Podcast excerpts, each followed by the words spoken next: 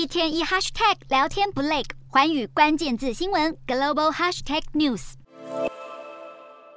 手机大厂苹果公司在去年秋天才刚刚发表新款手机 iPhone 十四系列，果粉们已经开始关注今年下半年登场的新一代 iPhone 十五系列手机。外媒爆料，iPhone 十五 Pro 机型可能会具备平价版 i 十五和 i 十五 Plus 所没有的六大独有特色。当中包括可能将搭载台积电第二代三纳米制程制造的 A 十七仿生晶片，这是当前智慧手机最快的晶片，会展现更好的性能。倘若真是如此，这将是苹果连续第二年只为 Pro 系列机型搭载苹果的最新晶片。至于机身框架，有苹果分析师披露，i 十五 Pro 将和 Apple Watch Ultra 一样，采用钛金属而非不锈钢材料来制作机身框架。此外，i 十五 Pro 也可能具备更快的 USB-C 接口，大大提升传输速度，以及搭载八 GB 的记忆体空间。另外，还传出 i 十五 Pro Max 将会配备更高规格的渴望式长焦镜头，渴望达到至少六倍的光学变焦。而原本形同是苹果手机制造基地的中国，却面临来自印度篡位的极大危威胁。苹果公司去年四月到十二月，从印度出口超过二十五亿美元，大约台币七百六十五亿的 iPhone，几乎是上个财政年度出口总额的两倍。被解读是苹果在地缘政治紧张升高之下，加速从中国出走。